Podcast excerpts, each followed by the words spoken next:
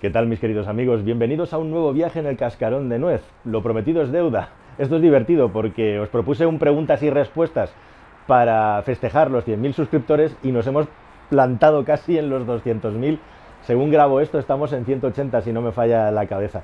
Y sí, os dije que me preguntarais cualquier cosa, con excepción del mundo del automóvil, puesto que no es este canal de lo que hablamos, y voy a responder a la mayoría de las preguntas que me habéis hecho eh, la mayoría digo porque algunas se repiten y las intento condensar en una que creo que es la pregunta que otros habéis hecho más o menos. Alguna pregunta se va a quedar por el camino, las de coches no las voy a responder, o las que son directamente de coches, porque ya os digo que no es de lo que va eso este canal. Y sin más, vamos a intentar llenar el máximo de tiempo en este espacio respondiendo preguntas, también algunas que son bastante, digamos, complicadas, donde me pedís que me moje sobre cuánto gano en YouTube, sobre temas políticos, etcétera. Voy a intentar responder de la manera más honesta sincera y directa a todos vosotros, ¿de acuerdo? Así que vamos a empezar, voy a ir leyendo las preguntas y quién la ha hecho y voy respondiendo. La primera es de Bike Canin, que dice que cómo hago los vídeos si tengo un guion y si lo tengo todo en la cabeza. Bueno, pues los vídeos, eh, mucha gente me lo pregunta y los voy cocinando en mi cabeza en paralelo. Es decir, yo tengo una lista muy larga de temas que me interesan y en función del momento y de lo que voy leyendo y voy aprendiendo, pues voy preparando los trabajos. A veces el vídeo se prepara en un día y a veces me lleva meses preparar el tema por todo lo que tengo que leer, informarme, etcétera. Y básicamente lo que hago es, como digo, no tengo ningún tipo de guion, tengo un blog de notas donde escribo un montón, donde tomo muchísimas notas y es mi base de trabajo. Y llega un punto, llega un momento en el que creo que ya tengo la suficiente experiencia y conocimiento para decir, mira, con esto que sé ya me da para contar un vídeo que creo que puede ser interesante para vosotros. Y me meto a contarlo. Y lo que me hago es un pequeñito esquema que me preparo para, para ordenar las ideas fuerza que no quiero que se me escapen en ese vídeo y todo lo demás es improvisado delante de la cámara sin ningún tipo de información previa ni guion. Lo que me hago son esquemas y me los hago manuscritos normalmente. Y como digo, hay vídeos que puedo preparar en un día y algunos me llevan meses. Es muy variable. Pero quiero que sepáis también que llevo pues a lo mejor 60, 80, 100 temas en paralelo que voy investigando y estudiando paso a paso, sobre todo en mis ratos libres. Aritz Pelde me pregunta cuáles son mis fuentes de información habituales vinculado con esto. Eh, no aquellas que busco sobre un tema concreto, sino páginas, blogs, vídeos, etc. Entiendo, Aritz, que tenéis mucha curiosidad por saber eh, dónde me informo, pero la verdad es que no tengo ni única fuente de referencia, em, ni, ni pico siempre de las mismas fuentes. Lo que sí que te puedo dar algunas pistas y decir es que básicamente me nutro de información en un 90 y pico por ciento de blogs y páginas anglosajonas, porque es, creo que es a donde se hace el mejor periodismo ahora mismo y el que más me interesa. Y hay algunos medios de referencia que sigo que me parecen muy interesantes, como por ejemplo la BBC, agencias de comunicación sobre ciencia, especialmente las, las independientes, muchos canales de referencia de YouTube, anglosajones igualmente, los más famosos y los que no también, y bueno, pues otros, otras fuentes de información que son básicamente agregadores de blogs, eh, como puede ser Medium, etcétera, donde buscar, rebuscar información, artículos e historias interesantes. De ahí básicamente es a donde voy tirando de la información, aunque depende de cada tema también. El confidencial de los diarios que hay en España es uno de los que más me interesa y me gusta por los temas que trata, quizá por afinidad a lo que yo hago y también suele ser el que leo con bastante frecuencia. De hecho, es uno de los pocos en los que pago la suscripción. Dice José Rivera si he pensado meterme en la política y aparte de algún motor, si tengo, aparte del mundo del motor, si tengo alguna afición, si estoy casado o tengo, o tengo hijos. Eh, respecto a la política, no, no me voy a dedicar a la política, creo, nunca, porque ni lo he, no lo he pensado y si lo pienso creo que duraría ahí dos telediarios, no duraría ni dos minutos, porque enseguida chocaría, estoy seguro. Y aficiones, pues la lectura, por supuesto, aprender es mi afición número uno, el deporte, que lo tengo bien abandonado desgraciadamente por culpa del trabajo, y esto tiene que cambiar. Y, si estoy casado, tuviera hijos, pues eh, no estoy casado, estoy emparejado, eh, que es como si estuviera casado y tenemos un hijo eh, un chico que aprovecho aquí para mandarle un beso y un abrazo muy fuerte, que, además es asesor de este, de este canal de YouTube. O sea, aprovechando esta pregunta os quería decir que si puedo hacer todo lo que hago es entre otras cosas gracias al apoyo de mi familia. Así que gracias a ellos dos, porque sin su ayuda y también la de toda mi familia alrededor, sobre todo su apoyo, por todas las horas y el tiempo que tengo que dedicar a esto, sería imposible. Sin familia no, no sería capaz de hacer todo lo que hago, aunque parezca contradictorio por el tema de la disponibilidad del tiempo. Dice Antonio Soto que hace poco vio el documental American Factory. Y si creo como muchos piensan que estamos viendo un cambio de era con China como nuevo amo del mundo. ¿Es casualidad todo lo que está pasando, pandemia incluida? Bueno, la pandemia yo no tengo información y no quiero contribuir a las conspiranoias, aunque os quiero decir que Antes era mucho más anticonspiranoico que soy ahora, pero sobre China 100%. O sea, China es el nuevo amo del mundo, ya lo es. Y estamos solamente viendo la patita de lo que viene en cuanto a liderazgo tecnológico eh, a nivel mundial por parte de China. Y por eso le dedico mucho tiempo y mucho espacio a lo que pasa allí en este canal, porque me parece que en el futuro vamos a tener que hablar muchísimo de las cosas que pasan en China. Dice Juan Rodríguez, es una pregunta un poco larga, si, la sociedad... Eh, perdonad que iba a resumir la pregunta, pero mejor la leo. Soy de los que piensa que las necesidades básicas, casa, trabajo, alimentos, si no están cubiertas con salarios dignos, la sociedad no puede detenerse a pensar de que el cuidado del medio ambiente, sostenibilidad, etcétera. ¿Cuál es tu opinión sincera en cuanto a las políticas actuales contra el cambio climático o cuidado del medio ambiente y posibles soluciones? ¿Qué pienso? Pues creo que tienes toda la razón, Juan Rodríguez Álvarez. Eh, para poder hablar con fundamento del cambio climático y de cómo cambiar la sociedad, la gente tiene que tener unas mínimas necesidades cubiertas, no solamente aquí, sino en todo el mundo. Cuando la ONU hace encuestas a la población sobre cuáles son aquellas primeras cosas que les gustaría cambiar en su vida o mejorar, nadie habla del cambio climático porque es una cosa muy abstracta y que está fuera de su ámbito, digamos, mental y de actuación. La gente pide básicamente, y lo que es súper interesante, mejor educación en primer lugar en los países en desarrollo y mejor sanidad. Y el asunto del cambio climático está muy lejos. O sea que Estoy muy de acuerdo contigo y no me puedo extender aquí mucho sobre el tema del cambio climático porque es una cosa muy occidental lo que está ocurriendo ahora y no hay tiempo suficiente, pero creo que con esto te, resumo bastante lo que me estás preguntando. Raúl Vázquez eh, nos, da la enhorabuena, muchas gracias. Creo, sí, creo que va a haber un problema de natalidad eh, y tendremos clases con seis alumnos en las ciudades. ¿Cómo se va a resolver el problema de la natalidad cuando no haya mano de obra? Pues sí, tenemos un problema muy grave de natalidad. Hemos estado hablando muchísimo tiempo, muchísimas décadas sobre la superpoblación del planeta y lo que va eh, con medio siglo a la vista hacia adelante es un problema gravísimo de número de personas jóvenes en el planeta. Vamos hacia un planeta de viejos. Y todos los países necesitan inmigración, todos, eh, para poder suplir esta falta de natalidad que tenemos por el sistema que hemos creado, en el que tener hijos ha dejado de ser una prioridad, entre otras muchas cosas, ¿no? Le podemos echar toda la culpa al sistema, pero yo creo que también cada vez más soy consciente de que nosotros tenemos parte de esa responsabilidad, ¿no? Nadie quiere traer al mundo un hijo o una hija sin las necesidades básicas cubiertas y parece que esas necesidades básicas tienen el listón cada vez más alto. ¿no? Antes con que los niños comieran eh, al día, una vez o dos al día, ya era suficiente para tener un hijo. Y ahora no queremos eso, ¿no? Creo que es un tema para reflexionar muchísimo y efectivamente lo que dicen los expertos y los que saben es que vamos hacia una era en la que vamos camino de autoextinguirnos si no somos capaces de aumentar la natalidad en todos los sitios. Biel C. Eh, ¿Cómo veo eh, a las televisiones generalistas? me pregunta si creo que van a sobrevivir ante una juventud que no les presta atención. Yo creo que las cadenas de televisión eh, están, son zombies ya, es decir, están muertos pero no lo saben. Y lo que les va a pasar en los próximos años es que va a haber una decadencia como hubo con la prensa en papel, eh, que hoy en día ya nadie discute que su papel es prácticamente testimonial.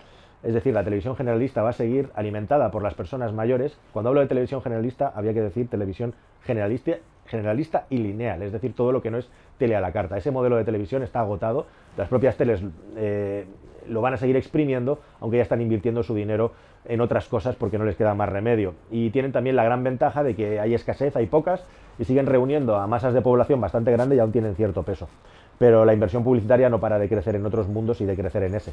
O sea que están condenados ese modelo de negocio a la decadencia. Yo creo que las empresas que se dedican a eso lo saben empiezan a saberlo y están invirtiendo de muchas maneras distintas que serían objeto para hacer un vídeo para remediarlo. Lorenzo García nos habla de las miserias del trabajador del, audiovisual, el autónomo. De verdad, esto es un tema para tratar en un vídeo. Yo que he trabajado en esta profesión muchísimos años. Dice, ¿por qué un productor realizador audiovisual es una profesión tan masoquista? Y la segunda no tan fácil, ¿cuándo crees que hay que mandar lo audiovisual a, lo audiovisual a tomar por Ichi para siempre? Gracias y enhorabuena. Bueno, pues sí, es una profesión. ¿Por qué es tan masoquista? Pues porque la gente que se dedica al audiovisual es un gran amante del audiovisual y lo vive como una profesión, pues con el mismo cariño que lo vive un artesano, que lo que vive un escritor o alguien que disfruta mucho con su trabajo, porque la profesión de audiovisual es súper complicada. Hay muchas profesiones dentro de la profesión y en España hay mucha mucha gente que se quiere dedicar a esto y muy poco nivel de negocio y de profesionalidad en función de la cantidad de gente que quiere trabajar en ello, como pasa con el periodismo, ¿verdad? Y eso siempre genera muchísima frustración. De hecho, yo he estado trabajando muchos años a nivel top en el mundo audiovisual y lo he podido ver en mis propias carnes, ¿no? Como la gente que trabaja en este mundillo sufre, padece, trabaja de lunes a domingo, trabaja festivos, cuando hay trabajo, hay trabajo, no se cuenta qué día es, y se pasan también muchas semanas y meses sin trabajar. Mi recomendación, pues que el que no pueda vivir de esto de un pasito atrás siga trabajando en ello y aprendiendo en su tiempo libre y que tenga una fuente de ingresos eh, más habitual, aunque precisamente eso hace que nunca llegues a dar el paso a profesionalizarte con esto, pero bueno, depende de cada uno, ¿no? Eh, desde luego yo animo a la gente a que persiga sus sueños, ya que los trabaje y los busque, pero hasta cierto punto. Eh, lo mejor a veces es replegar velas, replegar las tropas para lamerse las heridas y volver a atacar el problema con más fuerza, ¿no? Seguir peleando mientras languideces y languideces, pues quizá no es la mejor decisión, aunque es traumático y doloroso, no es lo más inteligente. Jonah Sheino, Jonah Sheino, perdona. ¿Cuántos somos en el equipo? bueno, pues esto es una pregunta que me hacen muchas personas. Como la mayoría de vosotros sabréis, yo trabajo para CarWow, una multinacional inglesa en el mundo del automóvil, pero tengo mi propia empresa y mi propia productora, que es la que trabaja en este canal. Básicamente tengo una o dos personas grabando vídeos eh, que ya trabajaban en mi productora de hace muchos años en función del trabajo. Muchos vídeos me los autograbo yo en casa o en el plató donde me toque. Y tengo una persona que se dedica al montaje de los vídeos y ya está. O sea, al final el equipo pues seríamos unas cuatro personas, más el niño, Alejandro y el perro, que también están ahí apoyándome todo el día. Miquel Gutiérrez dice que toco muchísimos temas técnicos, no solo del motor. Si alguna vez se me pasó por la cabeza estudiar una carrera técnica para estar en la parte, pues eso, del que crea estas cosas, pues por supuesto que sí. Yo soy muchas cosas frustrado, me gustaría tener muchas vidas y tener muchas profesiones, ingeniero, médico, eh, básicamente, músico, yo qué sé, mil cosas. Y claro que me hubiera gustado estudiar cosas técnicas. Pero bueno, me doy eh, con un canto en los dientes con tener la posibilidad que tengo de conocer y de tener amistad con auténticos genios de la técnica, de los que muchísimas veces me nutro, y eso no lo he dicho en la pregunta anterior, que es directamente ir a las fuentes que se dedican a esto. Como hay un dicho muy bueno en el mundo del periodismo que es, eh, lo importante no es saber de lo que hablas, sino tener el teléfono del que sabe del tema. Eso es lo que intento en mi caso. Rich RLA me pregunta eh, si, realmente me dedico a lo que siempre quise o fue el devenir de la vida el que me lo ofreció. Y en este caso sí creo que es algo que todo el mundo podría hacer. Eh, y, si voy a ir a Canarias, por supuesto que voy a ir a Canarias, ahora os hablo más de ir a sitios. Bueno, te tengo que decir que yo para dedicarme a lo que me gusta, que es lo que estoy haciendo ahora, han tenido que pasar 40 años de mi vida y haber hecho muchas otras cosas entre medias que no me ha dolido prendas tener que hacerlas para mientras tanto intentar tener que pelear. Como os he contado en este canal, yo me he tirado 10 años sin ningún padrino, sin ninguna ayuda externa, para intentar conseguir hacer un programa de coches en la televisión, para luego descubrir que la verdadera tele era esto, porque la tele ya se estaba pudriendo y estaba muerta. Así que en definitiva nunca es tarde. Eh, yo recomiendo a todo el mundo que persiga sus sueños, que intente dedicarse a lo que le guste, caiga quien caiga. Como he dicho antes, siendo inteligente, a veces una retirada a tiempo hace que no adquieras el resentimiento contra aquello que estabas persiguiendo y no conseguiste, eh, que te queme directamente y eso te permita coger fuerzas para volverlo a intentar. nunca es tarde. De hecho, a mí, esta oportunidad que me habéis dado vosotros a través de YouTube, jamás en mi vida me planteé ni pensé que esto iba a ser así. Y yo empecé en YouTube, como cuento siempre, para intentar promocionar mi programa de televisión. Y al final los carros se pusieron delante de los bueyes, o lo que es lo mismo, YouTube se puso por delante de la tele. Pero fue totalmente accidental, fue totalmente no buscado y fue cuando yo ya había renunciado a dedicarme a lo que me gusta, que es comunicar y estar aquí con vosotros. Bien, más preguntas por aquí. Ignar Prats dice, bueno, muchas gracias a todos por la enhorabuena. Esto que oís es el tranvía que pasa por aquí, cerca de mi casa, cerca de Barcelona. ¿Cuántos años hace que me fui a vivir a Madrid? ¿Y cómo me siento tratado allí como catalán? ¿Y qué, opina, qué opino de todo esto del independentismo? Me fui a vivir a Madrid, cerca de Madrid, porque me fui a vivir a Toledo realmente, pero cada día iba a Madrid a trabajar, eh, hace ya 17 años, a finales del año 2004, así redondeando. Em, ¿Cómo me siento tratado en Madrid como catalán? Me siento tratado eh, de maravilla. Yo soy una de las pocas, no de las pocas, de las muchas personas privilegiadas de este país que es catalán y vive en Madrid o de los madrileños que viven en Barcelona, en definitiva que conozco muy bien los dos sitios, porque uno lo he mamado y he crecido en él y otro hace ya más de 15 años que lo habito. Entonces conozco muy bien la idiosincrasia de los dos sitios. Y en Madrid me siento tratado de maravilla. Madrid es una ciudad abierta, Madrid es una ciudad que trata a todo el mundo por igual, porque es una ciudad hecha de gente que viene de todas partes y los catalanes somos unos más en Madrid y creo que es muy fácil para un catalán mínimamente abierto eh, poderse desenvolver. De hecho, Madrid, una de las características que tiene es que es una ciudad más abierta en lo que se refiere a las relaciones personales que Barcelona y Cataluña en general, ¿no? Y eso cualquiera que lo haya vivido un poquito, sabrá, estará totalmente de acuerdo conmigo, que es así. Creo que son dos sitios que son muy diferentes y por eso complementarios. Y soy de los pocos privilegiados que conoce los dos sitios. Los dos me encantan, en los dos me siento a gusto, cada uno a su manera. Y eso creo que es muy importante, decirlo y subrayarlo. Como catalán en Madrid, encantadísimo de la vida. Me siento un madrileño más. Hausenhauer. ¿Qué tendencia política y económica que no partido te identificas y por qué? Vale. Eh, no tengo así una identidad muy fuerte definida, voy picando de todas partes, de lo bueno de todas partes, pero si juntamos lo mejor del liberalismo y lo mejor de la política social, pues tendrías un poco el resultado de, qué es lo que me identifico. Me identifico más quizá con el individualismo, eh, relacionado con el liberalismo, siempre hablando de forma clásica, porque ahora con el palabra del neoliberalismo y tal parece como que es algo eh, negativo, cuando el liberalismo lo único que busca es eso, que las personas tengan el máximo de libertad. Eh, es una corriente filosófica, económico-filosófica muy interesante por lo que tiene, que creo que es lo que nos falta a sociedades como la nuestra, de la responsabilidad individual. Es decir, déjeme usted que yo me desarrolle como persona porque me voy a esforzar, voy a trabajar y voy a intentar dar la mejor versión de mí mismo. Y eso choca frontalmente con la filosofía actual de que muchas personas piensan que por haber nacido tienen derecho a que se les dé de todo sin dar nada a ellos a cambio a la sociedad.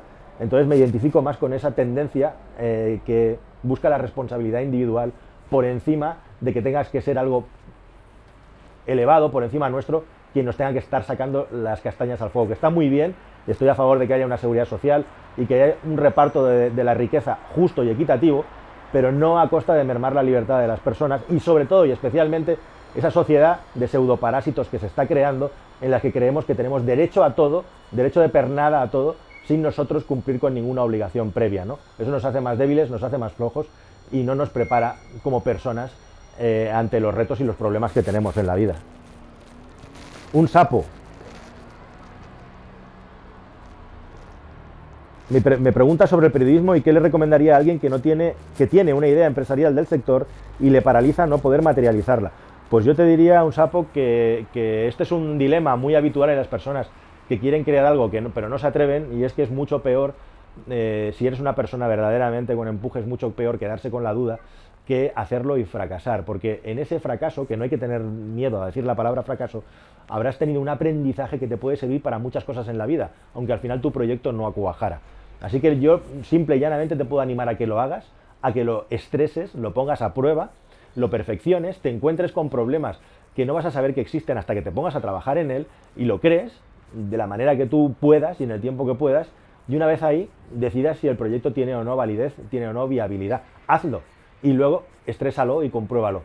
Lean, como hacen los anglosajones, eh, es mucho mejor hacerlo, aunque sea de una manera precaria, que pasarte años teorizando y que tu idea y tus ganas se pudran en tu cabeza. Aunque luego, como digo, hacerlo sea mucho menos bonito de lo que te había pasado en la cabeza.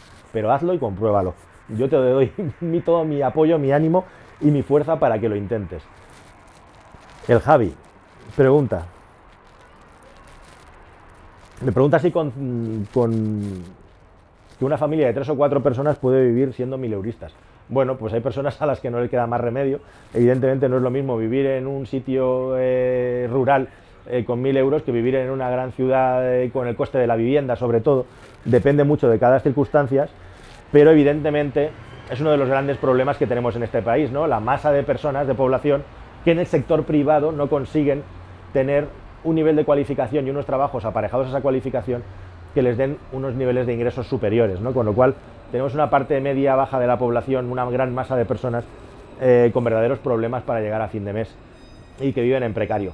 Eso es un tema muy complejo y, verdaderamente muy complicado que yo espero que en futuros vídeos lo podamos ir desarrollando. Mark Fourneys dice, si no es mucha molestia, me gustaría preguntarte lo siguiente, ¿el dinero de YouTube cómo se declara? ¿Como autónomo o en la renta entra como un ingreso más? Bueno, pues es una muy buena pregunta, Mark. El dinero de YouTube, sobre todo ya cuando entran cantidades eh, que serían iguales a un salario o incluso más, hay que declararlo, obviamente, ¿no? Porque ya estamos hablando de cantidades que estarían en teoría, aunque yo no soy experto en el tema, por encima del mínimo que no estás eh, obligado a declarar como ingreso a lo largo de un año, ¿no? que ahora no sé, no sé si son 12 o 15 mil euros, no lo recuerdo, no me hagáis mucho caso. Pero sí, básicamente yo llevo toda la vida trabajando como, como toda la vida, desde el año 2000, 2006, eh, llevo toda la vida trabajando como autónomo, como empresario, como, como, propietario de una SL o ambas cosas. Y yo lo que hago todos los meses es hacer eh, pues una factura a Google por el trabajo que por el trabajo, no, por los ingresos que he recibido a través de, a través de Google. O sea que sí, es como si fueras un trabajador autónomo y lógicamente tienes que declarar los ingresos, los ingresos y los ingresos que te llegan de YouTube son ingresos brutos que luego tienen que pasar por Hacienda, ¿no? Por cierto, que al final hay una pregunta y vamos a hablar de cuánto se ingresa en YouTube.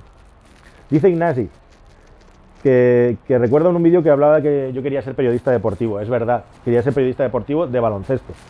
Si sigo la actualidad del básquet y si soy consumidor de deportes de alto nivel en general. Sí, sigo la actualidad.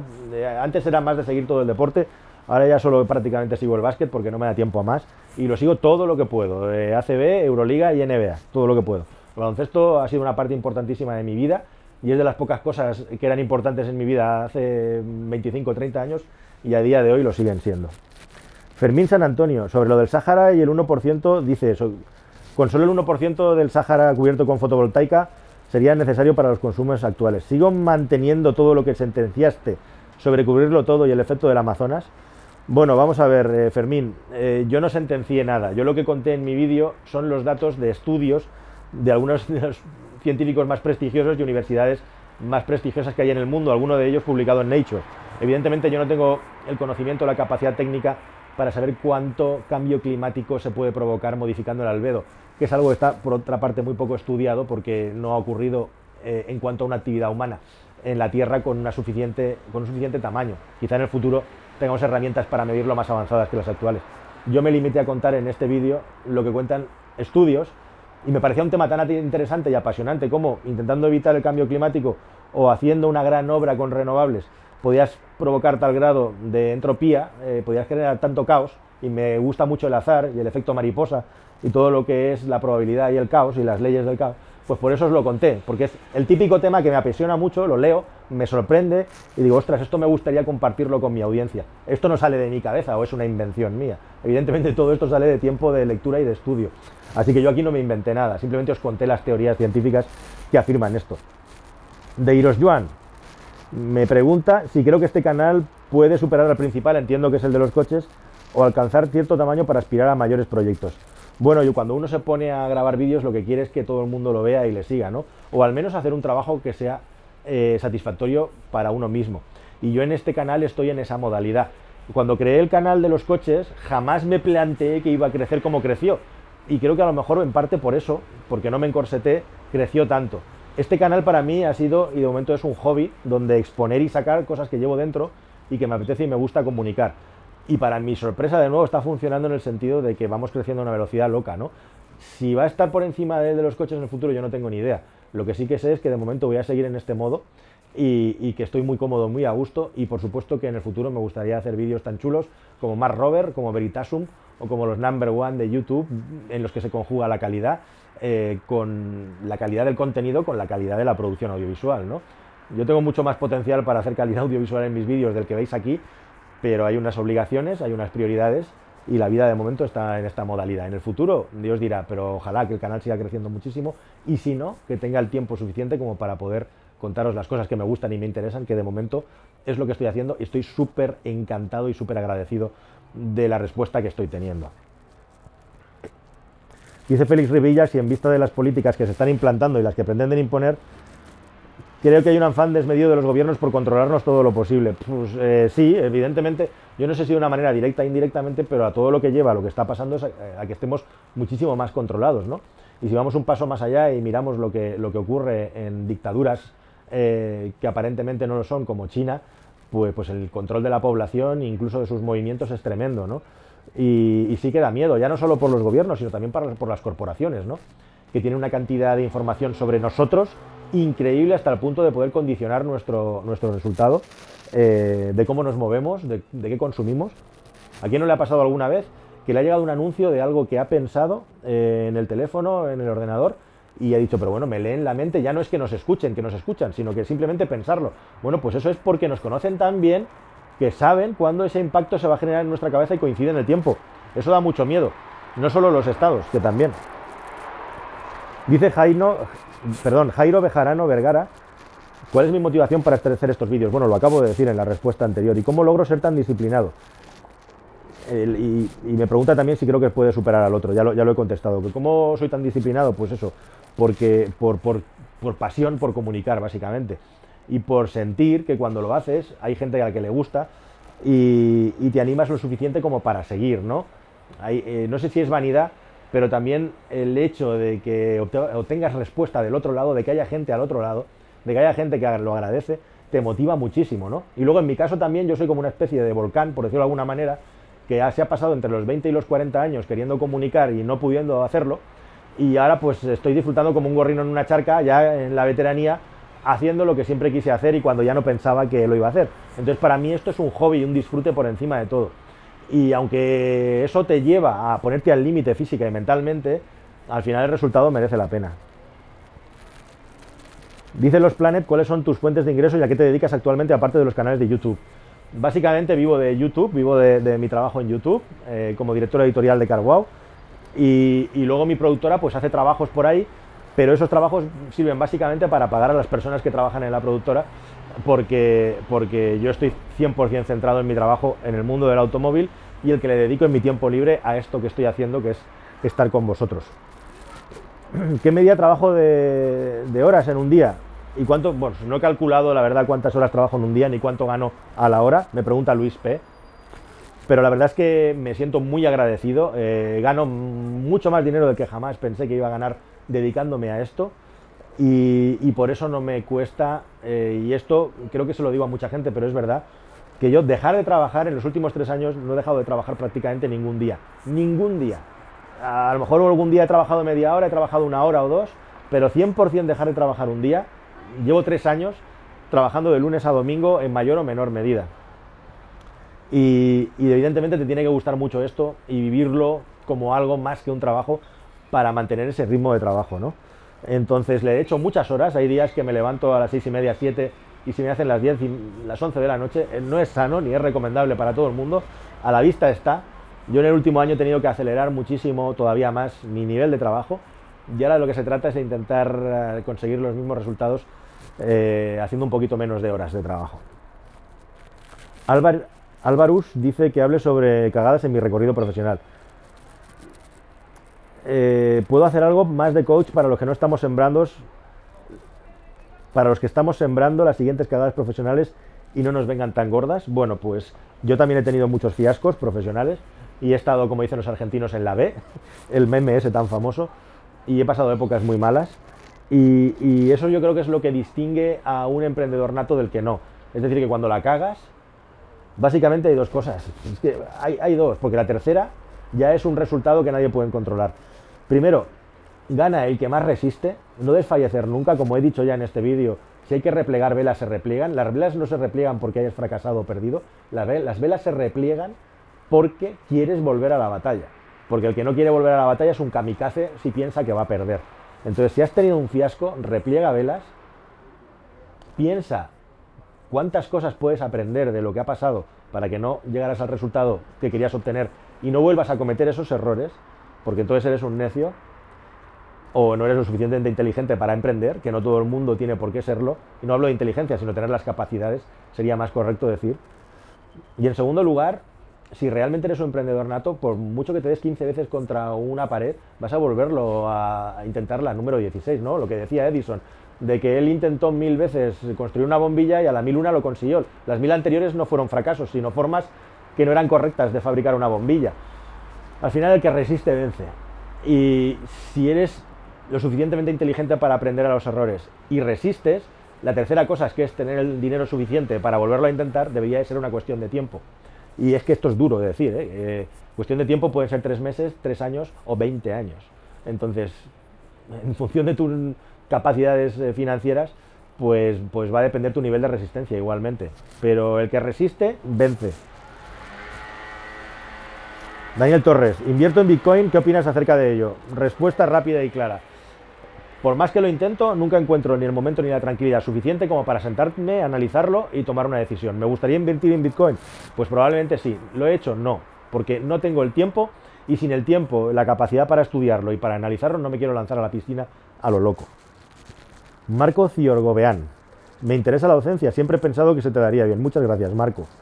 Eh, pues me gustaría muchísimo ayudar a la gente y cuanto más mayor te haces, más, sobre todo a la gente joven, para, para explicarle cosas a aquellas personas que tengan la curiosidad por aprender, que es lo que más me gusta en la vida, eh, cómo no cometer los errores que has cometido tú, darles pistas para que cojan atajos, aunque todo el mundo tiene que cometer sus propios errores para tener sus propias experiencias.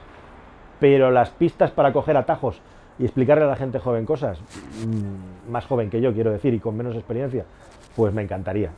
Jonathan Allende, dice que es calerista empedernido. Muchas gracias. ¿Me ha arruinado alguna vez? Me he planteado en alguna ocasión mandarlo todo al garete. ¿En quién te apoyas cuando no salen las cosas? Me ha arruinado, sí, me ha arruinado más de una vez. La primera empresa que creé fue un super éxito y me creía que era el más listo del mundo. La vendimos en un año y pico y creé un segundo proyecto y me fue fatal. Y en el año 2012-2013 estaba eh, sin un chavo y en una situación personal y profesional muy, muy, muy delicada, en la que además me denegaron un préstamo para arrancar mi siguiente proyecto, el tercero, y me hundieron en la más absoluta de las miserias. ¿En quién te apoyas? Pues cuando tienes personas al lado que te apoyan, está claro que el mejor, eh, la mejor barrera de contención para superar las dificultades es tener gente que te apoya. Y si no tienes gente que te apoya, pues ya solo te queda tu orgullo, te queda creer en ti y tener la suficiente autoestima eh, como para salir adelante. Y hay muchas personas que se hunden precisamente porque les faltan estos dos, estas dos muletas, estos dos apoyos. El apoyo de la familia y la propia credibilidad en uno mismo, la autoestima. Entonces esas dos cosas, si no puedes tener esos factores externos, ya solo te queda creer en ti. Y no dejes nunca de creer en ti, puede parecer una parida de autoayuda, pero evidentemente si también dejas de creer en ti, no estás preparado mm, psicológicamente para volver a emprender ese viaje.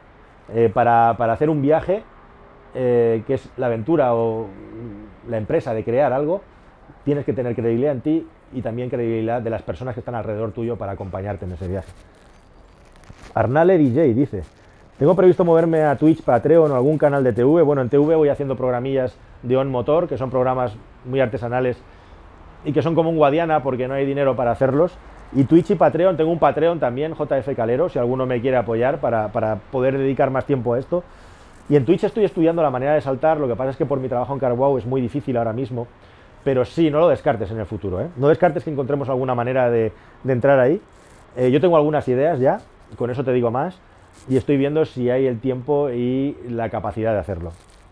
Alfs GX dice, podría hablar sobre mi manera de aprender, con tanta variedad de temas imagino que eres autodidacta. ¿Podrías explicar tu método? ¿Cómo eliges la info fiable, las fuentes? ¿Cómo descartas? Bueno, yo soy periodista, gracias por tu felicitación, Alfs. Eh, se supone que estoy entrenado y formado para informarme, para procesar la información, para digerirla y para intentar contarla de la manera más fácil y asumible para el mayor, la mayor parte de la población. Eso es el trabajo de periodismo que está tan denostado y que tan mala imagen tiene en este país, ¿no? Y yo intento hacer periodismo, pues como hacen el periodismo los países en los que esta profesión se valora, que es básicamente intentar trasladarle a la gente cosas complejas de una manera asumible y asequible. No pretendo ser el que más sabe, ni pretendo dar conferencias. Llegados a este tiempo sé lo suficiente como para que eh, sepa muy bien de qué pie flaqueamos en este país, que es básicamente de que todos queremos ser los más listos y demostrar que somos los que más sabemos, ¿no? Entonces, eh, pues básicamente si algo creo que tengo capacidad es de tener un cerebro laxo para aprender cosas, para retenerlas y para intentar reconstruirlas, para explicarlas bien. Y eso es un trabajo, es una profesión. Y, bueno, pues elegir la información fiable y las fuentes es básicamente dedicarte todo el día eh, a estar buscando información y leyendo, ¿no? Y conocer quién hay detrás. Es un trabajo y es una muy buena pregunta, la verdad. Pero bueno, ese es mi trabajo. Entonces no es más que echarle horas. Igual que un médico es capaz de detectar eh, en esa mancha si eso es un tumor o es algo que no tiene ninguna importancia. Pues hay muchas pistas. Hay muchas pistas que hacen que algo, alguna información te, pueda chirriar o que esté contaminada por un interés. Y hoy en día las herramientas digitales te ayudan muchísimo a, desentrañar eh, posibles engaños. Un solo consejo que la experiencia me haya brindado como pilar fundamental para ser feliz, dice Ramón Franco. Algo que podamos cambiar los demás en nuestra propia vida, que yo considere que es fundamental para tener ganas de vivir y de crecer en consecuencia. Jolín, vaya pregunta, Ramón. ojalá tuviera la capacidad de poder dar una respuesta a algo, una pregunta tan potente, ¿no? Joder, yo. Sí, mira, te voy a decir una cosa y te la voy a decir a la inversa. Es decir, cómo no ser feliz. Y cómo no ser feliz es estar todo el rato pendiente de lo que hacen los demás, de lo bien o lo mal que les va a los demás y estar constantemente comparándote con los demás en todo. Yo soy mucho más feliz desde que me centro en lo mío. Os voy a contar una anécdota. Eh, yo no miro ningún canal de mi competencia, del tipo que sea, aun a riesgo de repetir temas o de que me acuse muchísima gente, me puede acusar de que he copiado o lo he tomado de aquí. Ni siquiera quiero mirar lo que hacen los demás porque no me quiero contaminar de lo que hacen ellos. Y, sobre todo, y lo que es muy, muy importante, es eh, esa, profunda insatisfacción que tenemos hoy en día, probablemente por la comparación material de las cosas, ¿no?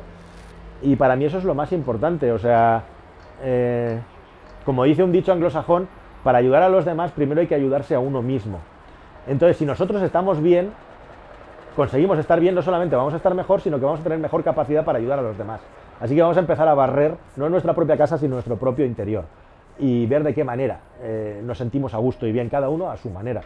Haciendo más deporte, estando más activo, eh, haciendo cosas que nos produzcan satisfacción y no solo tragando la basura que cada día nos toca tragar por, nuestras eh, mochilas que llevamos en, nuestras piedras que llevamos, perdón, en la mochila cada uno. Y de esa manera, pues, pues intentar encontrar momentos para nosotros mismos. Ser egoístas, pero en el buen sentido de la palabra. Espero haberme explicado. John Connor dice que estamos viviendo un momento histórico. Nos dirigimos a una transición, no se sabe a qué. Pero vamos, efectivamente, estoy de acuerdo. ¿Crees que España mirará por su futuro y nos uniremos como hermanos para luchar a una contra los problemas del pueblo? Eh, yo, vamos a ver, te puedo decir, John, que estoy totalmente de acuerdo que vamos a hacer una transición y que el corazón me dice que me encantaría que en un país como este, que somos con 50 millones de personas y el talento que hay, estuviéramos mucho más unidos.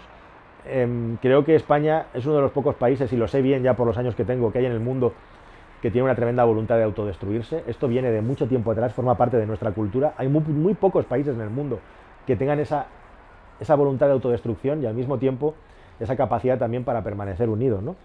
Y bueno, pues yo no sé lo que va a pasar en el futuro, pero, pero el corazón me dice que sí y la razón me dice que tengo muy pocos argumentos para contravenir ese deseo, ¿no? Que por cierto, antes me preguntaban por el tema del independentismo y me acabo de dar cuenta que, no he acabado respondiendo. Y, es un ejemplo perfecto, ¿no? O sea, yo personalmente creo que no hay nada tan negativo ni tan malo como para que el país tenga que quebrar o romperse, como algunos pretenden, ¿no? O como algunos pretenden enfrentarnos a un bando y al otro. Yo que soy una persona que tiene un pie en cada sitio, eh, sé perfectamente que esto no es como hacer una operación de cerebro y extirpar un cerebro y que no haya ningún tipo de daño. Hay tantas invicaciones, tantas conexiones, que es imposible que cualquier ruptura eh, que no sea consensuada sea tremendamente traumática en muchos sentidos. Y que además, ojo, que, liberarse de ese teórico yugo maligno que es España, em, no, te vale, es, es, un trampantojo, no te va a liberar de nada, porque de quien hay que liberarse o quien habría que liberarse es de Alemania, no de España. Estamos en la Unión Europea. Y si alguien aspira a ser verdaderamente independiente, pues tendría que hacer como Inglaterra, ¿no? O ser Suiza, o ser Noruega, es decir, estar fuera de la Unión Europea. Eh, entonces yo creo que, hay que promover todo lo que es, eh, todos los ámbitos identitarios de todas las regiones que hay en el país y la lengua también a tope, pero creo que un proyecto común es muchísimo mejor que andar poniendo barreras, andar poniendo murallas y andar creando trincheras eh, que lo único que hacen es dividirnos cuando es lo contrario a lo que necesitamos. Ojalá, ojalá que, porque además, además, si pensamos más en el bien común y en las cosas que son verdaderamente importantes y, no las chorradas absolutamente banales que ocupan todas las conversaciones sobre la política en el día a día y las discusiones, nos iría mucho mejor a todos. Es decir, si nos centramos en los verdaderos problemas, ¿no? Pero parece que solo vivimos instaurados en el cortoplacismo y en haber la métrica como si fuera el mundo de la política y de las decisiones que nos afectan a todos un programa de televisión a ver mañana en las audiencias cómo he salido, ¿no? Así no vamos a ninguna parte desgraciadamente ese es el campo de cultivo en el que estamos ahora mismo eh, cosechando la vida. Alejandro Cacín. Si me mudara a otro país, ¿cuál sería? ¿Cómo ves el futuro y qué planes tienes? Yo el otro día lo comentaba con mi pareja. Eh, em, ¿A qué país me mudaría? Eh, hice mis cálculos ahí, el meme ese de que te salen raíces cuadradas y trigonometría por encima de la cabeza, y me iría a vivir a Canadá, me iría a vivir seguramente a Canadá, por eso de estar muy cerca de Estados Unidos y tener las, ventajas, de un país como Estados Unidos con más seguridad y con seguridad social, ¿no? Con más seguridad en términos de violencia y, seguridad social. Pues Canadá sería un país perfecto, ¿no? Y en, en, principio me iría a cualquier país anglosajón o cualquier país donde se me dejara vivir donde se me dejara desarrollarme y donde hubiera talento del que poder aprender. Y además para mí un reto muy interesante personalmente sería poder hacer esto que estoy haciendo con vosotros en inglés. I think I can speak English in a very good mood right now, but I have a lot to learn uh, uh, yet. Y lo que me gustaría es tener la suficiente soltura que tengo hablando en castellano, poderla desarrollar en inglés, cosa que por cierto es muy guay trabajar en una empresa inglesa porque te permite, te permite mejorarlo mucho, ¿no? Así que, pues eso, eso más o menos. Y Brock, ¿a qué te dedicas o me dedicaba antes de subir vídeos a YouTube? Repaso a mi currículum. Bueno, creo que lo he contado aquí muchas veces, rápidamente. Estudié periodismo, trabajé en una editorial francesa aquí en Barcelona que se dedica a la automoción, una de las más importantes y decanas del mundo, Review Technique Automobil, donde aprendí latín. Después me marché a las inmediaciones de Madrid a intentar cumplir mi sueño de hacer un programa de televisión porque siempre me ha apasionado el audiovisual. Estuve trabajando en una agencia médica, eh, una agencia de comunicación médica. Estuve trabajando, eh, creando mi propia productora, Red Lab. Fuimos los primeros que trajimos las cámaras Red a España. Creé mi propia empresa. Y compramos esas cámaras de cine básicamente para hacer un programa de televisión genial. Y se nos ocurrió la idea de empezarlas a alquilar también. Ese proyecto salió muy bien, vendimos la empresa. Luego creé otra empresa con un socio portugués que se quedó ahí en el limbo, más o menos, porque llegaron las cámaras de SLR y todo cambió. Eh, yo entre medias decidí hacer un máster de periodismo científico, tecnológico y medioambiental y médico porque me apasionaba el tema y siempre he sido un fan total de la ciencia y la tecnología y aprendí un montón ahí también. Y, a continuación pues me quedé un poquito, estuve trabajando en esa productora ya con los nuevos propietarios y, quise dar ya el salto definitivo de ver si era capaz de hacer el programa de coches o no. O sea, fíjate que las cosas que iba haciendo y entre medias yo iba intentando hacer el programa de televisión, eso que decíamos antes de no quemarse del todo o de hacer otras actividades mientras la actividad que tú persigues no te dé eh, el dinero suficiente para vivir de ello, ¿no? Lo cual, lo cual es peligrosísimo, porque corres el peligro de diluirte en una cosa y en la otra y no hacer ninguna bien.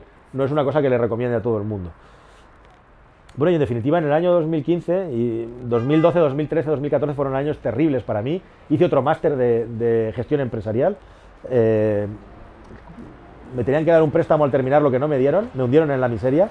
Y al final un banco, el Banco Sabadell apostó por mí, me dio un préstamo para montar mi primera empresa porque no tenía ningún tipo de apoyo.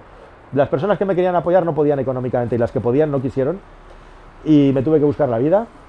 Conseguí empezar a hacer el programa de televisión en el año 2015 y de ahí hasta hoy, haciendo el programa de televisión, subiendo vídeos del programa a YouTube, programa que yo pagaba de mi bolsillo y luego intentaba rentabilizar, para al final acabar haciendo que esos vídeos del programa de televisión se viralizaran en YouTube y que YouTube fuera la principal fuente de ingresos y de ahí ya tener mi productora, mi empresa de marketing. Entre medias yo hacía muchos vídeos para otras empresas, marketing y comunicación. Llevo muchos años vinculado al mundo del audiovisual a muy alto nivel.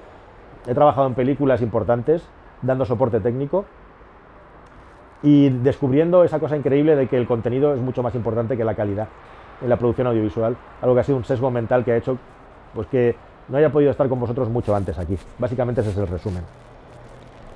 Me pregunta Alex F1 por qué me dieron placebo de pequeño y qué le, como dije en mi último vídeo. Pues mira, os lo voy a contar porque además es un tema que quiero sacar en un vídeo. Y esto es un tema que yo he vivido en primera persona. Me dieron placebo porque tenía unas crisis de ansiedad tremendas. Y ya no eran solo crisis de ansiedad, sino eran crisis de pánico. Y lo pasé fatal, muy mal, muy mal de adolescente, pero muy mal, muy mal. Hasta el punto de que, de que los médicos mm, no sabían qué me pasaba y decidieron darme una pastillita de esas a ver si era algo que yo estaba, digamos, pues generando de una manera premeditada o, que simplemente era algo, como no me encontraban nada, pues ver si era algo totalmente psicológico o psíquico, ¿no? Los problemas que tenía, porque tenía otros, otros problemas físicos, además de las crisis de ansiedad. Bueno, en resumidas cuentas, como diría mi abuela, eh, perdí dos años de estudios, tuve que hacer tercero de BUP de entonces tres veces, y fue una época durísima, malísima. Y, bueno, pues eso, lo que te dices, ¿no? Lo que no te mata te hace más fuerte, me curtió mucho. Y en un futuro vídeo me gustaría hablar de la ansiedad y de las crisis de ansiedad, porque de algo, desgraciadamente, algo sé del tema. El rincón de Rubeu. ¿Hay algún compañero canal que me lleve mal con él? Hay que darle un poco de salseo al asunto. Bueno, pues hay personas desde luego con las que tengo más afinidad y otras que menos. Hay algunas con las que tengo una afinidad nula y como os decía en un comentario anterior, esas personas las evito. No tengo ningún interés ni, ni ninguna, ninguna, ninguna ganas de dedicar energía a pelearme con alguien por internet o a utilizar esto como un medio de arrojadizo, como un arma arrojadiza contra otras, contra otras personas. No. He aprendido con los años que eso lo único que hace es chuparte la energía y que en batallas absolutamente futiles. Por eso os decía que ni siquiera veo los vídeos de los demás. No porque considere que, que son malos, que estoy seguro que me pierdo cosas geniales, sino porque no quiero ni contaminarme ni matizar mi opinión. Y de hecho, todas esas personas eh, con las que me llevo peor, aunque ellos quizá no lo sepan, pero las tengo silenciadas y ni me entero cuando me hablan, que a veces lo hacen y lo sé porque desgraciadamente hay personas que me lo dicen, ¿no? Dice Tony Cires y leo todos los mensajes y acepto bien las críticas o las bloqueas. Pues leo todos los mensajes, no, no tengo tiempo de leer todos los mensajes. Leo todos los mensajes que puedo, por tiempo. No me da tiempo a leerlos todos, desafortunadamente. ¿Acepto bien las críticas? Sí, acepto bien las críticas, siempre que sean críticas fundadas y sean críticas constructivas y que no pretendan hacer daño, no pretendan hacer burla, pretendan hacer escarnio o pretendan em, acusarte de cosas sin pruebas y sin fundamento. Y eso me lleva a lo tercero. ¿Bloqueo críticas? Sí. Cuando alguien me acusa de algo que yo no he hecho, me acusa injustamente o alguien insulta o tiene mala intención, por supuesto que la bloqueo, porque la basura hay que sacarla de la vida de la gente. Y gente que no te aporta nada y solo viene a traer toxicidad, fuera. Que pase, que corra al aire. Es un gran consejo que os doy. No os juntéis con personas que aporten toxicidad. Humo a esas personas. Marcelo Uría, ¿A qué se dedica aparte de ser periodista y comunicador? ¿Vive de esto? Bueno, creo que esto ya lo he contestado. Gracias Marcelo, que me escribe desde Uruguay.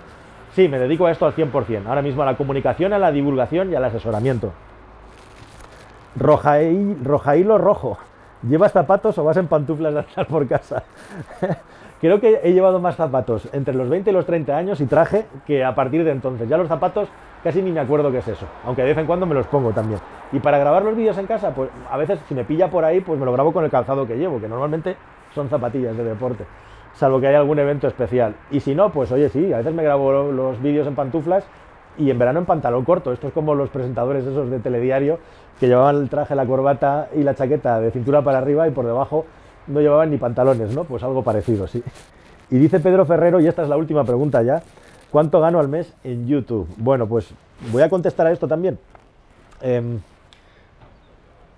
hay herramientas muy buenas para saber qué audiencia tienen los canales de YouTube como Socialblade, socialblade.com, que creo que es una web eh, donde puedes sacar mucha información de los canales de YouTube, pero la herramienta que tiene para darte la información sobre lo que se ingresa es bastante indefinida y bastante poco eficiente, ¿no?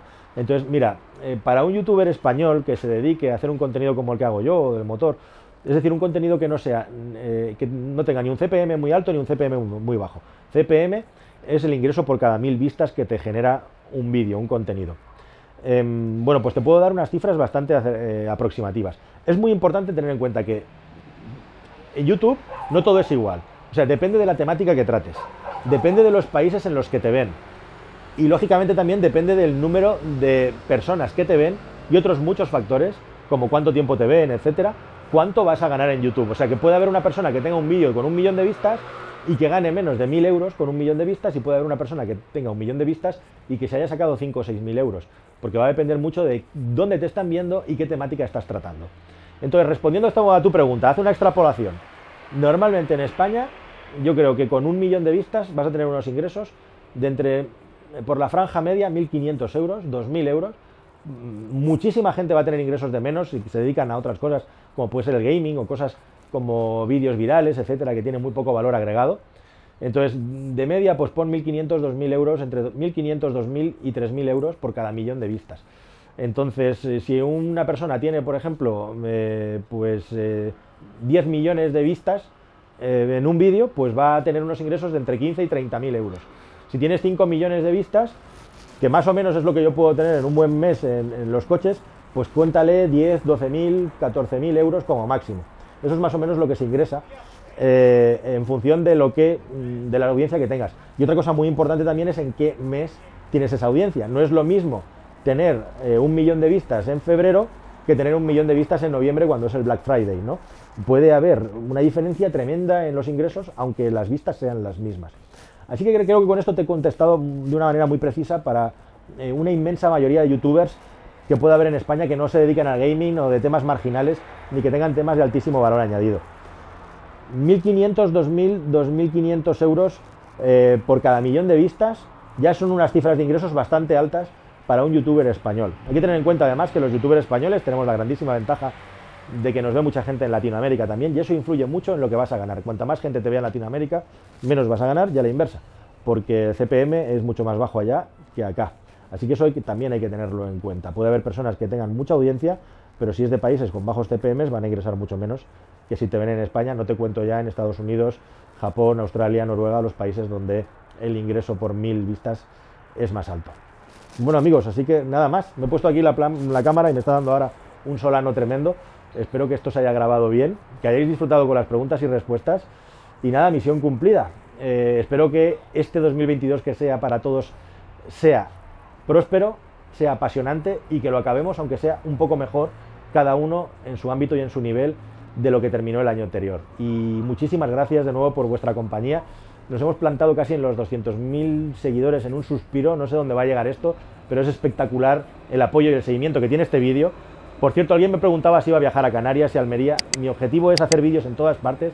Hay 10.000 cosas que contar interesantes sin salir de este país y espero ser yo el que os la cuente de una manera distinta, especial o como mínimo interesante. Nada más, queridos amigos. Hasta el siguiente. Adiós.